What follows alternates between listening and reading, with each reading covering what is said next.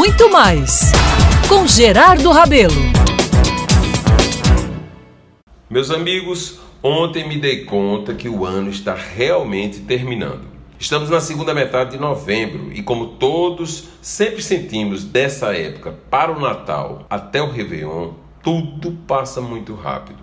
E como é tradição, há entre nós sempre um olhar para o que foi construído durante os últimos 12 meses. Há sempre, ainda que inconscientemente, uma avaliação das conquistas, das perdas, do que não deu certo e do que poderá ser realizado. 2020, meus caros, foi diferente sofrido, difícil, como se vivêssemos uma guerra bélica, com muitas mortes, mortes de amigos queridos e próximos de todos nós. Houve limitações fortes para todos. Uma régua foi passada no mundo e aquele aceleramento de vida que tínhamos veio a quase zero.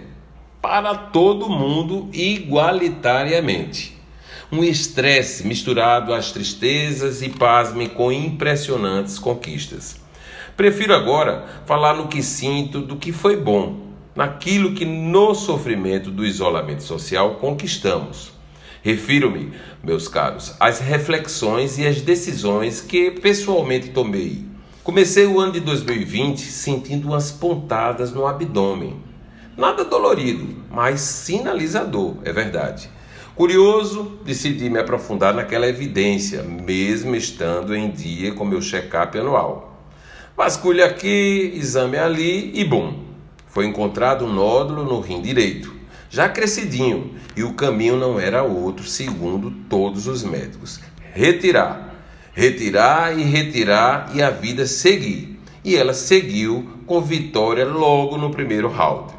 Em fevereiro, ainda convalescendo da cirurgia, o que era visto no Oriente e na Europa chega finalmente por aqui a pandemia do coronavírus. Que horror, não é, pessoal? O impacto disso todos sabem. Todos viveram de alguma forma, mas é fato que as ruas ficaram vazias, as praias também, os ambientes de lazer fechados, as lojas e o tempo que nunca tínhamos suficiente para fazer o que queríamos ou precisávamos ficou farto. Houve hora para tudo dentro de casa, é claro Houve convivência familiar que já não existia quase entre nós, mas ficou forte. Conseguimos pensar, refletir, ler, dormir mais, assistir minisséries. Houve tempo para nos engajarmos na solidariedade que aflorou por todas as partes do país. Uma coisa linda realmente.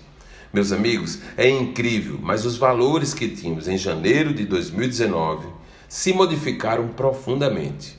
Agora, o ter que dizer não às tentações não está sofrido. Amadurecemos. Ontem escutei na TV que as festas de Réveillon, sempre muito desejadas, em sua grande maioria, não vão acontecer. Sofrimento por isso? Nenhum. Há de existir um ganho nisso tudo, não é mesmo? Há de ser feliz a festa que vamos ter o direito de viver na virada desse doloroso ano de 2020. E aí fica aquela história, né? Que melhores tempos estejam por vir. É assim que eu desejo e é assim, se Deus quiser, que vamos ter. Eu sou Gerardo Rabelo e todos os dias estarei aqui na Band News FM Manaíra, lutando por novos e bons tempos para a humanidade. Muito mais com Gerardo Rabelo.